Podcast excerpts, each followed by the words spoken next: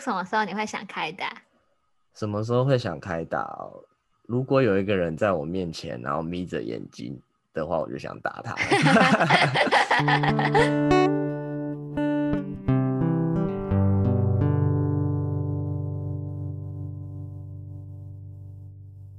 欢迎收听高阶喇叭，跟着我们运用设计的视角，从严肃的话题一起轻声胡乱吧。我是 Cam，嗨，我是侃爷。提醒大家，我们每周日早上九点会上架最新一期的节目，会在 Spotify、Apple、Google Podcast 上架。然后，如果大家喜欢我们的内容，请给我们五星好评。另外，Instagram 也可以搜寻高阶喇叭，一起在上面交流拉塞。那我们今天要聊的是美国留学的话题，到底觉得我们该不该花钱出国念书？那下定决心去了之后，你觉得会遇到什么问题？其实花花钱出国念书这件事情，我相信是大家梦寐以求的事。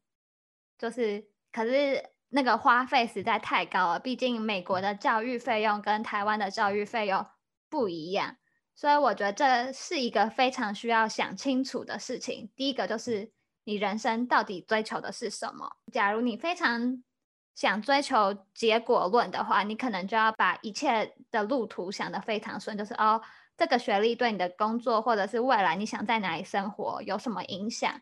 那假如你是非常享受过程，嗯，就是只是为了开眼界的话，那我会 活在当下的人，我就觉得非常适合体验。加上你家就是有钱到不行，这样。对，主要是说，嗯、你知道做出国留学这个决定一定。第一个划分的方法就是你家到底有不有没有钱了。那、嗯、当然，如果你家有钱的话，你你这一集就可以直接跳过，因为就是其实没什么好参考，你就是去随便申请一个，然后去玩一下，交个朋友，然后去爽。但是，如果你家不是像我们这样没有那么有钱的话，那你可能就要想一下，就是你出国留学的目的到底是什么？嗯、因为其实基本上，假如说你以一个研究所算下来，至少两年，至少要花个六七百万吧，台币。对，一年三百万，差不多啦，就是对三百。我这样随便算了一下，你知道，根据可能不同的学校或者不同的国家，当然是有差。嗯、但是如果以以我们两个这样美国，然后芝加哥经验为主的话，嗯、我觉得六七八百万是跑不掉的。所以，嗯，如果你不是那么有把握，就是你学的东西到底是不是有兴趣的话，你搞不好。那 那些钱留下来买台积电，你好搞不好还可以赚更多钱。没有，都可以买买一个小小套房了。我那时候就是就一直想要出国念书，然后我妈就说：“哦，你要念三年，一年三百万，那我们这样子至少一三百万就可以付个头期款，那一千万不是就至少可以买个房子？不要说是台北市或哪里，至少有一个你知道一个新的房子，或者是租给别人也可以，你知道那个钱滚钱。”对啊，拿去买股票也好啊。老实讲，真的是这样，啊、所以真的是要想清楚了。那我觉得要提醒一点很重要一点，就是基本上，除非除非你是念那种金融、财经，或是比较科技业，或是电机系那种，嗯、那种我就觉得你你可以去，你可以直接去念没关系，因为你回来绝对有一个可能。相对光明的前程啊，那如果是设计艺术类的话，我觉得你真的是要非常想清楚再做这个决定，因为不管你念的是什么样的设计，基本上回来的话，你你绝对找不到你理想的工作，这是最近 职涯搜寻的的感触。对，我觉得有一个很重要的原因，因为是嗯，在台湾就是学到的艺术设计或建筑领域的方面，我是觉得比较。片面单薄，然后价值观就是很单一吧，就是可能因为每个人都是亚洲人，每个人就是受的那个殖民文化，就是类似可能以前受日本人影响啊，然后又是什么的，然后就就会可能会觉得，嗯，日本的设计就是那种简单，然后那种干净的感觉，就是是符合符合大众教育吧。可是我后来自己去。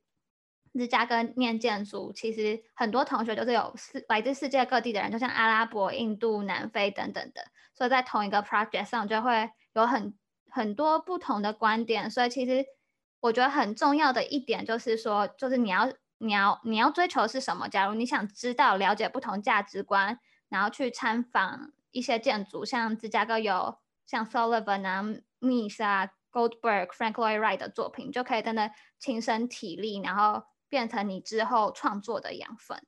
对啊，至少你在书上看到，你可以下课就走走过去，或者坐车去看啊。所以就是就是方便的地方了。那我想要讲的就是说，假设假设你念交通工具汽车设计，那你回来台湾基本上。你知道也没有几家好选，那我也不指名道姓那家公司多烂，是哪一家公司？国产车嘛，国产车。对啊，说真的，你自己设计的东西也不会买。那台湾其实不管什么产业都是一样嘛，就是老屁股占着资源，然后装死，然后摆烂，然后不知道创新，然后去做一些修正啊。那我是觉得这样是蛮惨的。那又或是我同学就是可能去 RCA，、嗯、那他念的都是那种很。很新的概念，很新的 idea 的那种 RCA 排名很好哎、欸、，RCA 就第第一啦，算世界第一吧。第一。那英国 RCA，然后基本上你念回来，嗯、你你念完你也不可能，你不可能想回来找工作，因为没有台湾没有人，就算是消费者等等之类，也没有人可以接受那些新新新颖的想法，嗯、可能只有一些。就像我们自己念设计，哦，知道他这些东西之类的，是有是有趣，然后有搞头的，所以，嗯，我觉得大家要这边要考虑清楚。对，我觉得还有一个问题就是，你去了，你回来台湾，你会有一种你在哪里是谁的问题，就是你会有一种格格不入吗？是没有到那么夸张，可是你就会有种回不去的感觉，就是因为你的眼界开了，然后你回来。看工作或者是回来做事情，你就会觉得，只能叹气。我也不不知道该说些什么好。反正 总而言之，就是这一点要想清楚。如果你是回来想要有更好的工作、更好的薪水的话，那我觉得大家不用想，嗯、因为这是不可能。因为你要整个从教育体制去改造整个大众的观点，才有可能反转资方对你的东西的态度。所以。我觉得大家不要浪费时间。如果如果你还是决决心要出国，那你还是想办法，就是可能留在当地工作，或是你知道去欧洲。因为你入了一个坑，后面就更多坑。就是你知道，你已经花了一千万，你就要把那一千万，你到就你投了一千万，你到底要不要继续投更多钱下下去，还是你投了一千万，你就要收手？对对对对对，就是、你对对，我跟你讲啦，反正你如果。再回到我们一开始讲，如果你家是没有那么没有没有那么有的，那你已经做了这个出国的决定，那你你就不要回头，因为你绝对回不去。你在台，嗯、你在应该说你不管在哪里都不一定能赚到一样等值的钱，但是相对回台湾的话，你你可能会觉得有点痛苦。嗯，对。所以如果你如果你真的没有那么下定决心，你有五个五六百万，我还是诚心的建议你就去买台积电。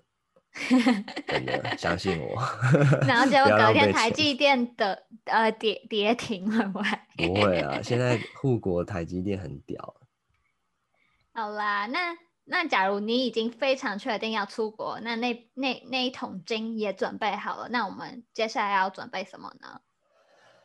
接下来我们可能就从考试、面试还有做作品集准备的心得，稍微跟大家介绍一下啦。嗯嗯，先讲考英文嘛，先讲考试，雅雅思或托福这样。对啊，我当时个人的话，我是有去补习班啦，嗯、因为我觉得就是、嗯、因为可能大家基本上有想要出国这个念头，你在国中、高中，你的英文水准基本上不会太烂嘛。那我个人是可能高中考大学只考跟学测我都。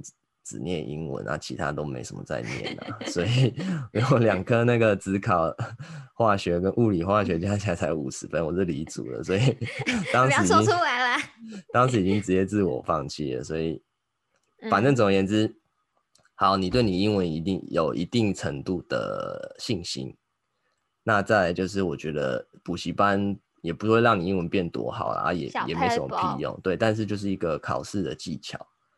他会教你考试的技巧，然后他会模拟那些呃口试啊什么什么之类的啊。其实你也不用对那个成绩太在意，你只要考到一个标准，稍微低一点，有的时候也也是有机会的。但是当然啦，最好就是直接考到他。我记得我们雅思是六，呃，门槛是六点五还是七？呃，芝加哥艺术学院是七啊，但是我只考六点五。没有就是你知道，哎、欸，你你英文可能没有到他的标准，但是你可能可以用其他的，对，很厉害，你用其他的东西去弥补。那相对来讲，他们也不一定是只看英文，又不是英文系。嗯，对，所以大家不要紧张。对于语言语言这个的话，你只要考到差不多程度，基本上就可以。当然，有些学校也踩很硬啊。不管是你是大学要出去，或是研究所出去的话，那你要念的是艺术类的话，你就可能要把自己喜欢什么呃设计或艺术的东西收收集好，然后有一个一脉相承的个人特色。那之后，假如要 Skype 面试的话，你就可以把它拿出来说，然后关注的议题是什么，然后找几个建筑大师，像 Peter Dumser 或是安藤忠雄等等的，然后去跟那那些面试官聊，让他知道哦，你有这个 sense，然后你的作品关注的议题是什么的话，那我觉得就会非常顺遂。我觉得是这样，就是现在听起来你可能很搞不太清楚那个标准在哪，但是给大家一个建议，就是你放在作品集的东西，你都可以介绍个五到十分钟，然后人家问什么 Q&A 的问题，你都可以回答的话，我觉得那就代表你那个作品是有概念，然后你可以讲出它的其中的呃一些理论啊，或是你的一些个人的想法，那我就觉得是很 OK。当然了，就是。外表的那些排版啊等等之类的都要都要到达一定的水准啊，但是就是针对说，哦，我可能是产品，我可能是建筑，那你其实不用太雕你的可能平面排版的部分，但是你要能很清楚表达你你做这个作品背后你的 idea 到底是什么。嗯，对啊，这个要想一点就是很多人很害怕就是英文口说的部分，然后。所以 Skype 面试的时候，你就会想说，啊，我这用用字遣词对不对，或准不准确，精不精准？我觉得主要不要让第二外语成为就是让你信心打折的东西，因为其实真的面试主要是你要有你自己的脉络跟有自信，那一切就会非常 OK。就是 面试官基本上就就他们也是就是老师，他们也是人啦，就是你不用把他想的太可怕。你有信心，你可以感染，你用你的言言语，或是你知道那个 Skype 的画面，你你有信心去感染他，去了解你的作品，我觉得这样就够，你不用去害怕你的发音啊什么有的没，那些根本都不重要，嗯、你只要能清楚表达你的想法，或是你当下想说的话，我觉得那样这样就可以了。然后还有另外一点就是一定要提问。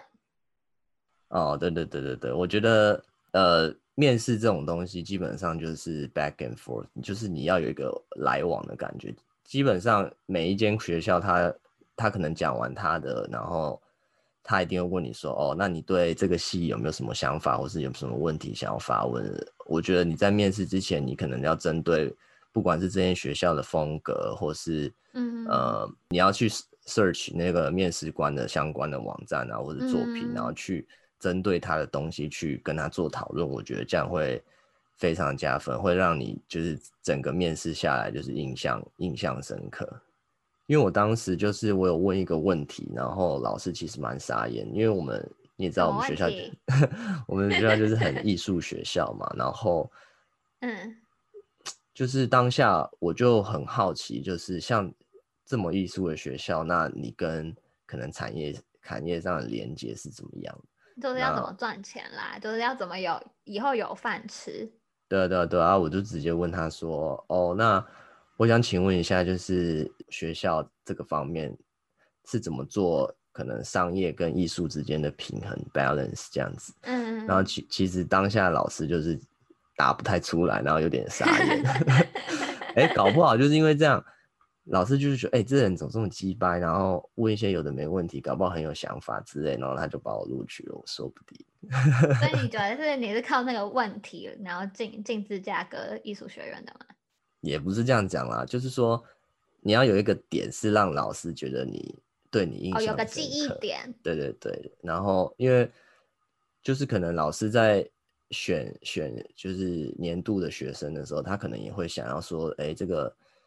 这个整个班级他要想要用不同样的人去组成，对啊，嗯、那可能多多少少我觉得也会有影响啊。总而言之，就是不要怕你问什么白目的问题，我觉得啦，这就跟找工作面试一样，你你你选择到一间不适合你的工作或者学校的时候，你反而是最痛苦的。所以，嗯，如果他觉得你这样就很机掰，那就代表就是这间学校就是不适合你，不适合你，对啊，不用去硬要。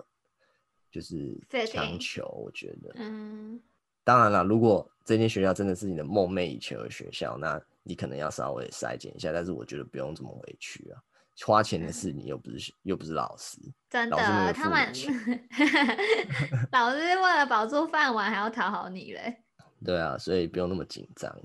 嗯，我觉得还有一点就是要不要找代办。就是像我那么穷的话，我自己就是不想花那个钱。第一个点是这样，第二个点当然是更实际面向，就是其实美国有很多排名很前面的艺术设计学校，有 Pratt 啊，有 RISD 啊，什么什么的。那你怎么知道哪一间适合你？你就是真的要一个一个去网站上看，不能就只是看 US News 的排名。我记得好像你们班有一个同学，就是很爱汽车，结果来到我们超艺术的学校，然后结果两年都过得非常痛苦。对啊，就是基本上每间学校的每年的毕业生或是研究研究所毕业，你都可以找到他们相关的一些作品的资讯啊。那我是觉得可以的话，应该说基本上你一定要做这件事啦。你就是去看一下人家的东西到底符不符合你对。你未来的想象，或是你你所期待的内容，所以我觉得这个功课是一定要做，不要逃避。啊，如果大家作品集有什么问题的话，欢迎 Instagram 搜寻高阶喇叭，我们会 免费帮你大概看一下。对，免费免费，外面要收钱的哦，外面都要收很多钱的哦，我们可以帮你稍微看一下。对对对，记得先订阅起来，我们才会帮你看。截图证明。Snapshot Snapshot。好啦，那假如你不需要我们，然后你也顺利进了学校，那有什么 tips 或是生活上面的事情需要注意呢？嗯，我先讲一些最基本的，就是一定要做的事，一定要拿到的文件啦。第一就是你的 SSN，嗯，它就是 Social Security Number。简单来讲，就是如果你在美国有受薪的话。就是拿拿拿薪水收钱的话，那你就一定要有这个号码。那这个你申请了以后，就是一辈子一直都有。那为什么重要呢？就是因为你在学校的话，嗯、建议就是基本上你不能在外面打工嘛。那你你如果要在外面的相关产业打工，会有很麻烦的过程。所以我基本上都会建议说，嗯、哦，如果你有空的话，就是申请一下那个。学校里面的可能当助教啊，或是可能呃什么 lab 的协协助员 assistant 之类的。嗯、那你先拿到那个的话，因为在在学校的时候，你学校会帮你申请，嗯、所以相对来讲那个流程你都不用去担心，然后你不用去追那个 SSN office 到底要怎样啊，什么什么之类。所以我建议是，你一到学校就准备找这个工作，嗯、因为身为如果你是你去念研究所的话，那研究所的学生通常都会比较优先被录取吧。那如果你是念大学的话，可能你到三四年级再想办法，就是找个工作这样子，这个是很重要。还有另外一个点就是，你拿到 SSN 的话，你就可以申请信用卡。哦，对对对。因为信用卡也很重要，蛮重要的一点。其实就跟台湾一样，就是你以后要，如果你以后就是要可能要跟银行借钱，要创业啊，要干嘛，有的没的，那他一定是看你的信用额度，所以。呃，不管在哪里，嗯、信用卡绝对是只要第一件事你，你你你需要去注意的。对啦，如果你当下还没有办法去去考驾照的话，那 State ID 会会蛮有帮帮助，因为基本上你要看年龄啊等等之类的，你就是要驾照。对啊，而且我刚开始去美国就比较傻，然后去看演唱会，就十八 Plus 的那种演唱会，然后就也没有带带。那个护照也没有带 State ID，我就很开心的去了，然后然后结果我就被警卫拦在外面，就是我尽管有票，他就说，嗯，我可以看你的 ID 吗？然后我就什么 ID 都没有，然后我朋友都进去了，然后幸好里面有个亚洲女生，跟就是你知道 亚洲人，就是他们脸盲，他就说 他就盖了印章，然后进去了，然后之后就说跟警卫说，哦，他要出去，可能抽个烟啊或什么的，他就出去了。然后之后再把他的 state ID 偷偷塞给我，然后因为他有那个印章，他就凭那个印章进去，然后就拿着他的 state ID，然后他就抬头看了我一眼，看一眼 state ID，就说，嗯，好，你可以进去了。对啊，总而言之，不管就是你有驾照，或是你有 state ID，反正你不可能带着护照趴趴走，你不可能去哪里都带护照，所以这两个东西你就选一个有，这样就可以了。嗯，当然，如果时间允许的话，直接拿驾照是最方便的，嗯，因为你还可以开车。好奇问你，你有住过那个学校宿舍吗？有。他那个 美国的宿舍的一个体验，到底 大概是怎么样的一个感觉？我觉得应该是说，可能因为家长觉得女生第一次出国，所以会觉得哦，住在学校宿舍比较安心。毕竟你知道，芝加哥听起来就是一个非常不安全的区域嘛，就是你知道。所所有任何犯罪率最高的芝加哥一定排在里面，所以那时候呢，就是我我一去的时候就想说，好吧，那我就住住在学校的宿舍。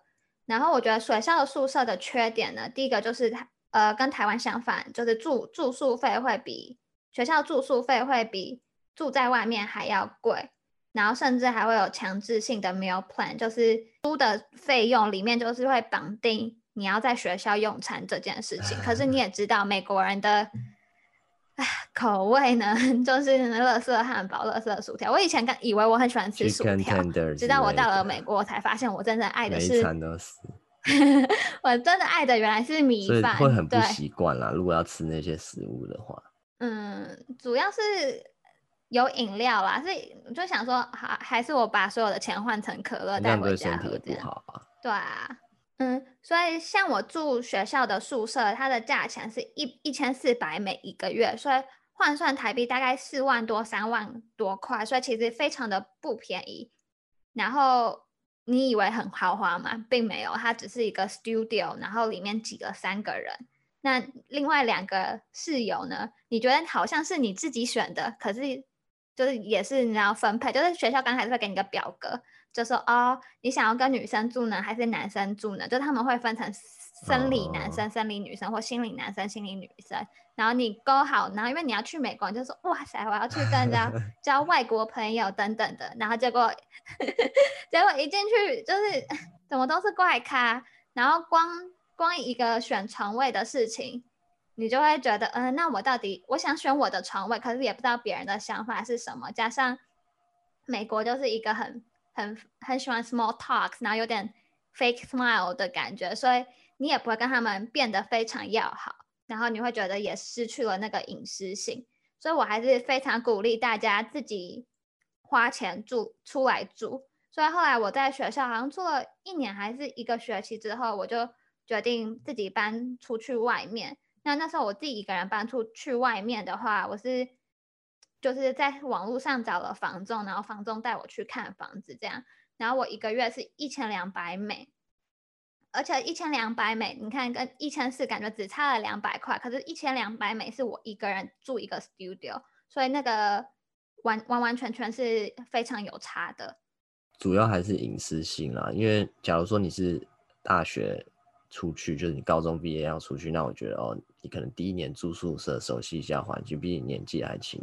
但是，如果你已经念到研究所的话，我就觉得没有关系，你就就大胆的直接住外面，因为你也你也觉得没办法习惯跟别人住在一起的生活，尤其是你知道完全不熟的人，跟朋友的话，我就觉得很 OK 啊。但是我觉得研究所没关系啦，就是反正都出国了，怕什么？烂命一条，烂命一条。好啦，那之后你决定你要搬出去之后，那你选房的重点会是什么呢？我觉得哦，就基本上你那些光线啊、隔音好不好啊，然后可能那个一楼有没有那个 security 或者 door doorman 啊，那些都是蛮重要。但是最重要、最重要的可能会是洗衣机。为什么洗衣机很重要呢？因为其实就是评美国评断你有没有钱，就是你住的房子高不高级，就是你的洗衣机是不是在 built-in unit，就是。通正常来说，就是你的房间里面是没有附洗衣机的，所以你的洗衣机可能会在一楼或者是其他跟其他人共用。所以，嗯，你的洗衣机，你就可以去勘察那些洗衣机是新的是旧的，那干不干净，或者是可不可以刷卡，还是要投投 Queer，就可能是你非常需要考量的。假设假设你的房子有可能十五到二十楼，那它十五到二十楼里面有三层楼有洗衣机，那我就觉得这件事还蛮 OK 的，因为它每一每一个 section 都会基本上都会配，可能三四个层楼会配一台洗衣机。那简单来讲就是，你知道人流就不会那么多啊，洗衣机本身也不会那么脏。那假设，嗯，像我像我的话，一看就是我出去住的时候，哦，就只有一层楼有洗衣机，就是地下一层楼有洗衣机的时候，那我就觉得这个可能会不太好，因为。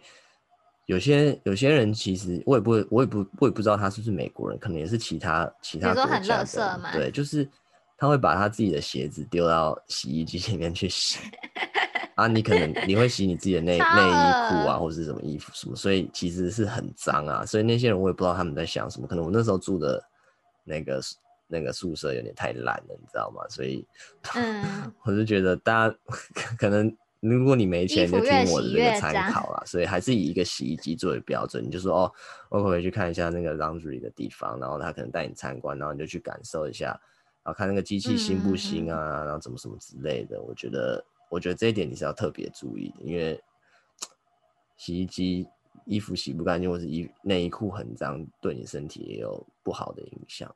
嗯。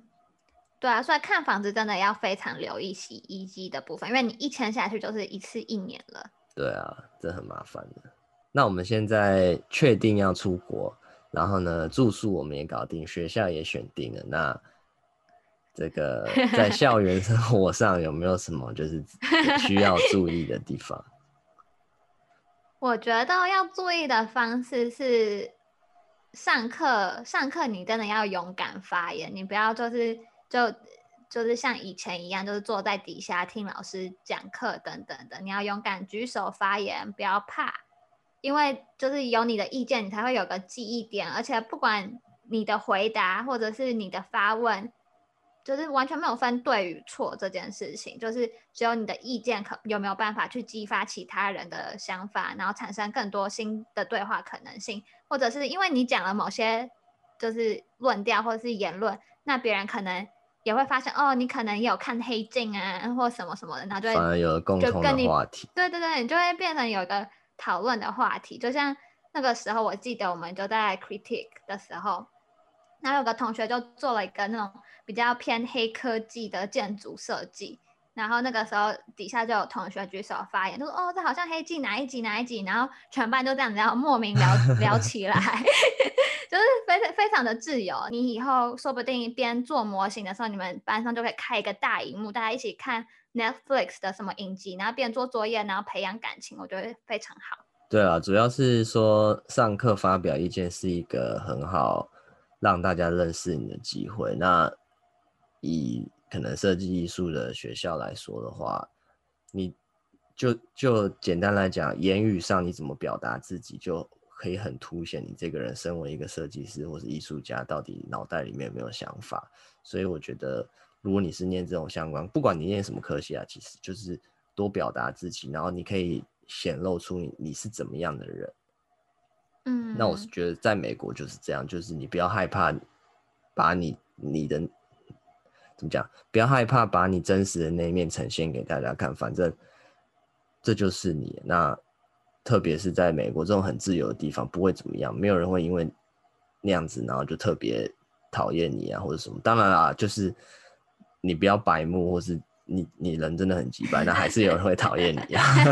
可是没没有啊，你你被讨厌就被讨厌啊，喜欢的人就喜欢你，不喜欢的人就不喜欢你。所以我就觉得，就是来美国，你就是要有意见，然后做自己。对对对，这样会比较开心啦。那不要、嗯、不要就是在可能委屈自己啊，或者是。被被欺负了还不知道什么什么之类的，因为在美国，其实多多少少有的时候你还是你亚洲人去，你还是多多少少会被可能种族歧视。那他可能是无心的，或是等等之类。就像是有一次我们班上，我就是我附近的一个同学，然后他就跑来跟我，他是中国人，然后他就跑来跟我讲说，哎、欸，刚刚那个谁谁谁讲话超歧视的。我说怎么了？他跟那个女生说，哎、欸，你们亚洲人的名字都好可爱哦，这个发音听起来都很像动物的叫声，还是就是动物的，反正就是很像动物，然后很可爱这样。那其实基本上这就是很歧视的一句话。他当着面对啊，他就直接跟他讲啊，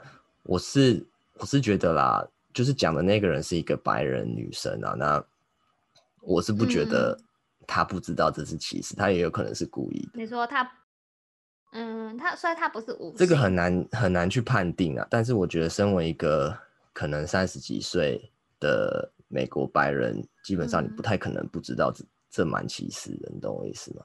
如果你是都从外国、嗯、外国来的，那你可能搞不太清楚。但是在美国，种族歧视啊，种族这么多元，然后种族歧视又这么盛行的地方，那多多少少，嗯。懂你的意思，那我也要分享一个种族歧视的故事，就是我记得，就是我们建筑系就不是很很常做 diagram 啊什么的，然后就是有一次班上有个同学要报告的时候，他就用黑跟白代表两个区域，就是有点像是基地 分析等等的，他就他用黑白就是呃代表某哪哪哪里人，亚洲人。亚洲中国人，哦，了解。然后，然后结果大家在底下听就很傻眼，因为他用黑黑色代表某一区，白色代表另外一区。然后不过幸好他不是白人，所以老师也大概知道他没有受过这种教育，所以马上纠正他，然后跟他说：“哦，你以后做 diagram 的时候尽量不要用黑白两色。”老师也讲得非常婉转，可是底下就是真的吓吓出。一堆冷汗，然后也幸好我们班没有黑人同学，不然真的是太恐怖了。不过这就是讲回去，就是你知道种族歧视，就是我是觉得是被教育的，你知道吗？就一般人，嗯，我也觉得不能怪他，因为一般人谁知道，我就是黑色跟白色，就对我来讲就是一个颜色，但是你讲成 black and white，听起来就是很。感觉你要扯到什么种族议题的那种感觉，因为太、嗯、太明显的这个分类了，我觉得。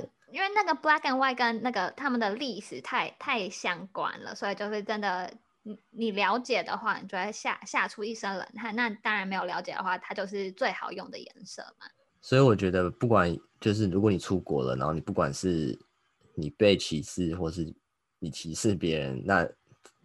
你讲出的这种话语，那有的时候你当下你都要稍微注注意一下，因为你可能无心之间你就会伤害到别人，或者是别人在呛你的时候你还搞不清楚状况，那这样就不太好。那我建议是，如果你感觉到不舒服，你当下就直接反击，或是你要做好开打的心理准备。真的是这样，真的是这样。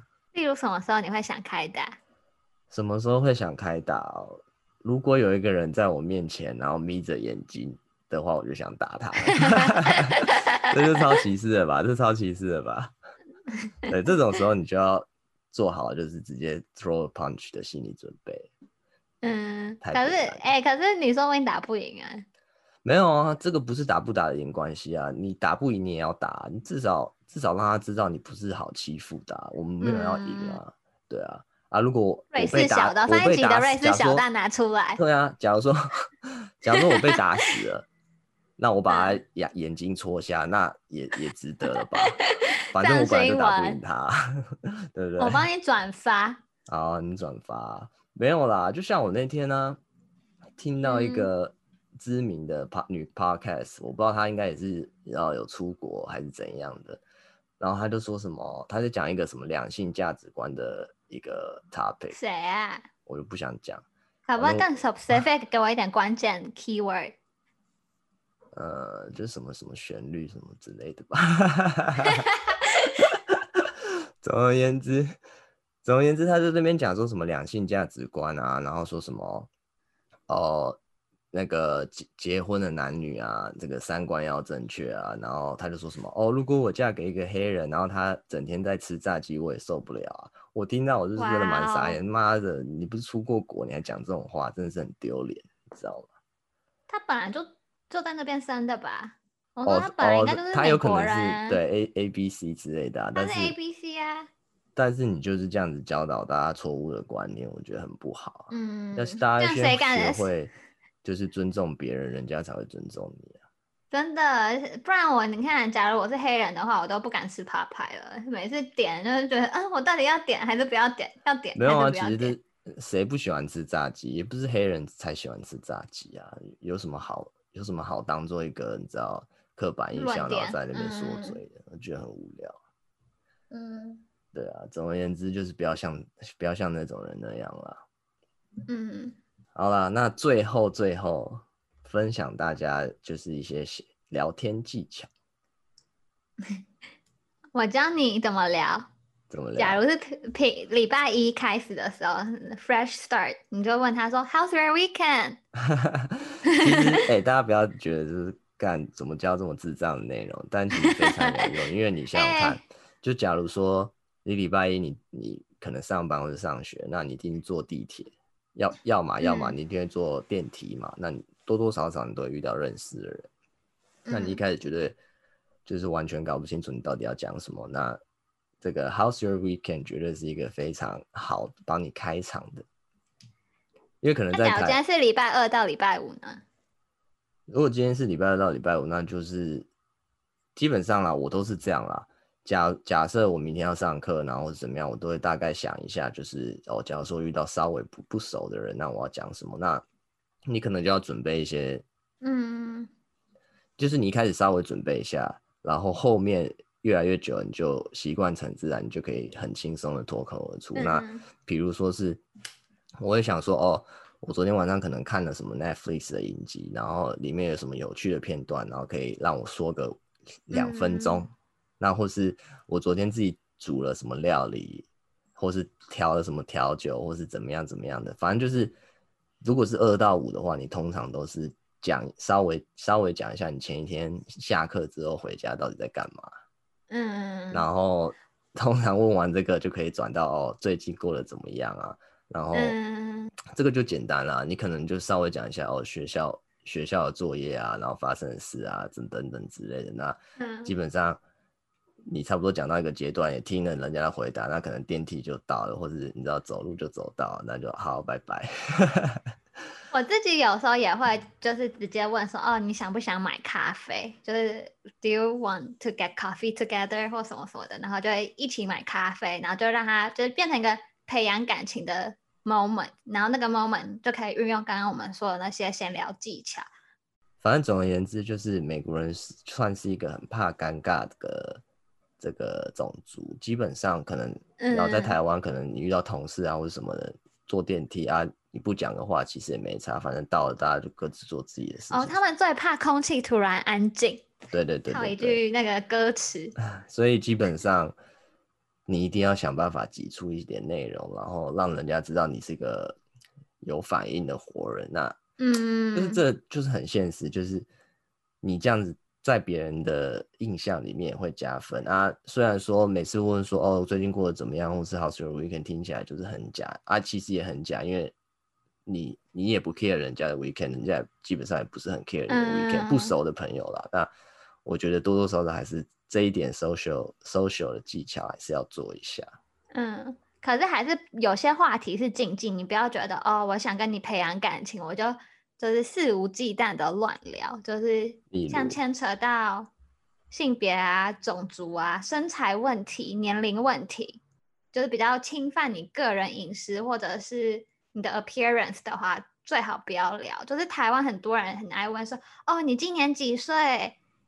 妹妹，你最近有点胖了。”对，常常常常聊到就是说你最近可能哦胖了，或者你瘦了什么什么之类。嗯、但是就以台湾人而言，基本上。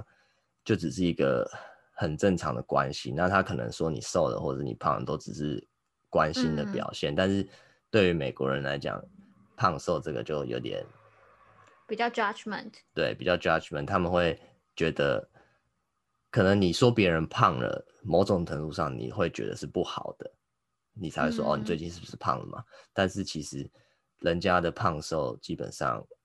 是人家自己决定的，而且他，嗯，他如果不 care 的话，你没有必要那么去在意这些事情，所以我觉得不用主动提起。嗯、那除非人家自己说，哦，他最近怎么可能比较少运动，然后比较有点胖，那你可以就是稍微聊一下这个话题。嗯、但是我觉得基本上胖瘦啊什么的都都不要提到比较好。